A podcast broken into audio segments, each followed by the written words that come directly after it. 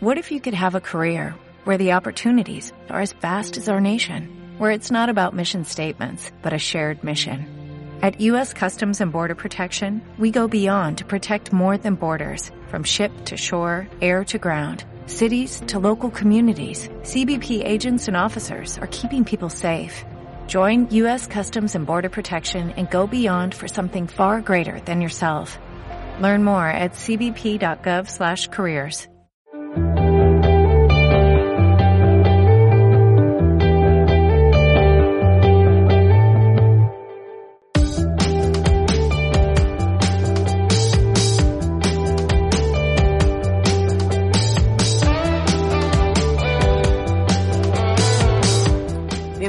otra edición de Cara a Cara, una sección exclusiva de Mate News. Hoy presentamos a Lourdes de Arrigo, directora de comercio de la provincia de Corrientes y también de Emprendedores Somos Todos. Hola Lourdes, ¿cómo estás? Hola, ¿cómo están? Bueno, ¿qué es reinventarse para un emprendedor? Es buscar la salida a una situación crítica y dentro de lo que a uno le gusta hacer, eh, saber que tiene un nueva, una nueva oferta y saber que puede llegar y ganar plata con eso. Es por eso que estamos trabajando mucho en la reinvención después de la pandemia eh, para que la cadena productiva no se corte, para que el, emprendedor siga ganando dinero y de esta manera no, no se sienta tanto eh, esta, esta crisis.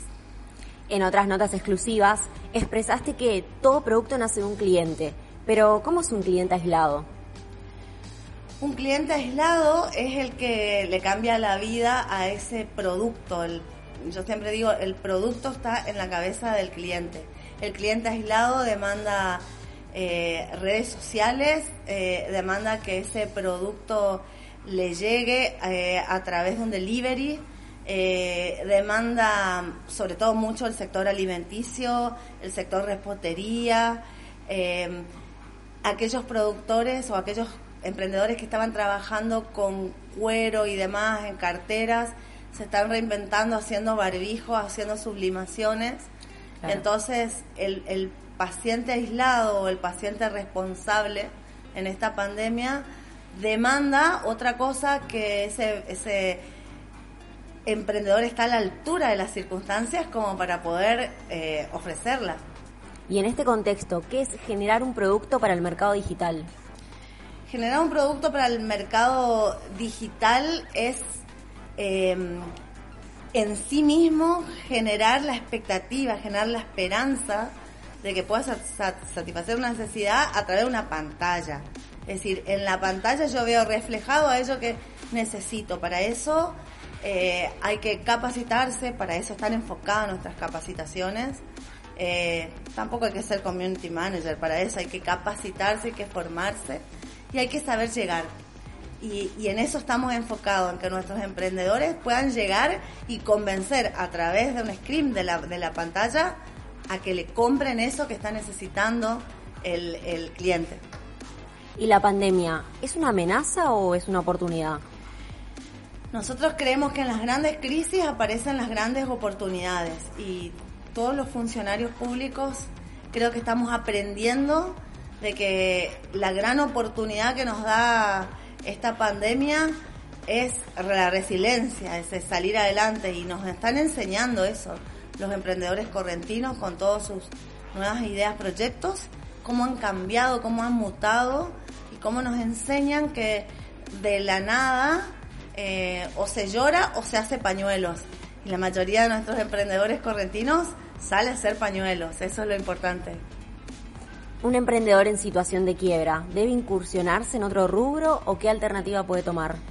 Un, em, un emprendedor en situación crítica, lo primero que tiene que hacer es lograr la serenidad, generar ayuda, es decir, la ayuda no solo del Estado, sino eh, a través de profesionales técnicos, eh, y buscar la manera eh, de cambiar de rubro primero.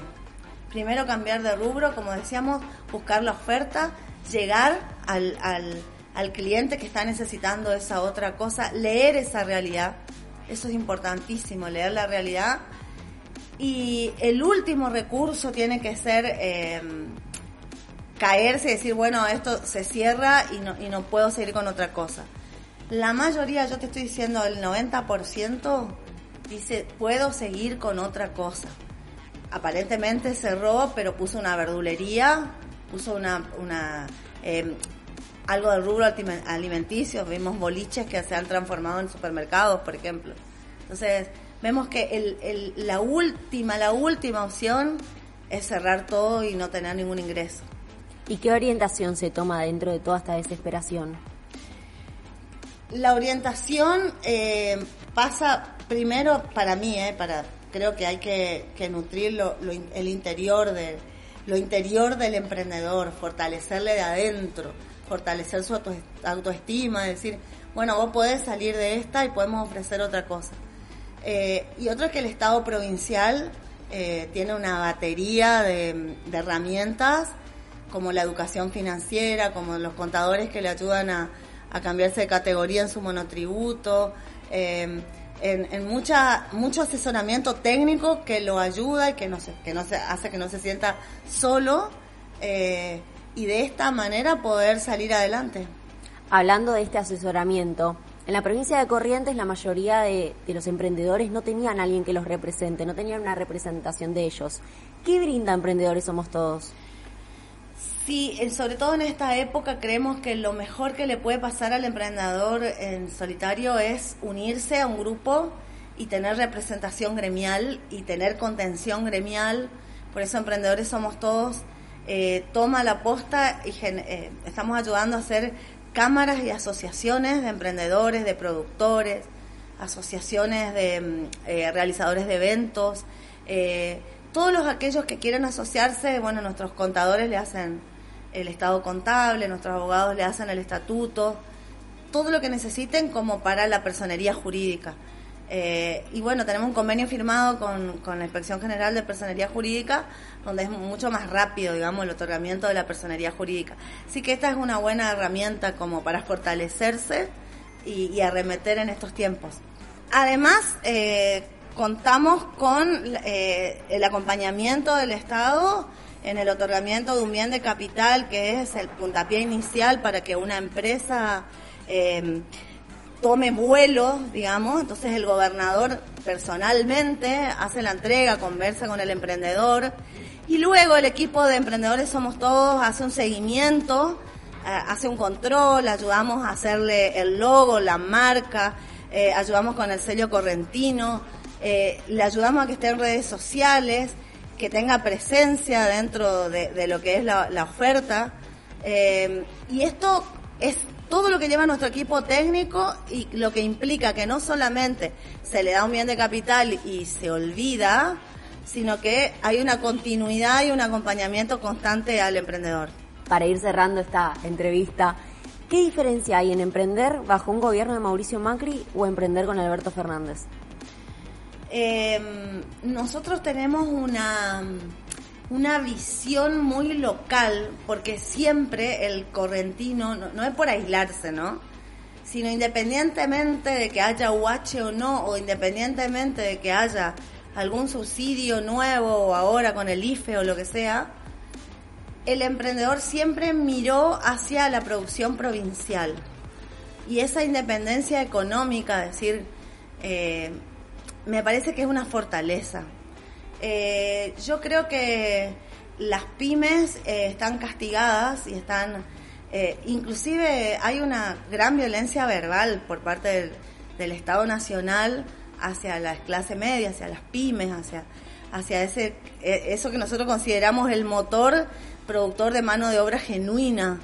Y eso nos duele y los acompañamos. El gobierno provincial acompaña este proceso de crecimiento a pesar de la agresión, de, a veces de, de, un estado de violencia continua del gobierno nacional contra este sector que creemos que no se lo merece. Muchísimas gracias Lourdes, muchísimas gracias a vos que nos acompañás en cara a cara, esta sección exclusiva de Mate News.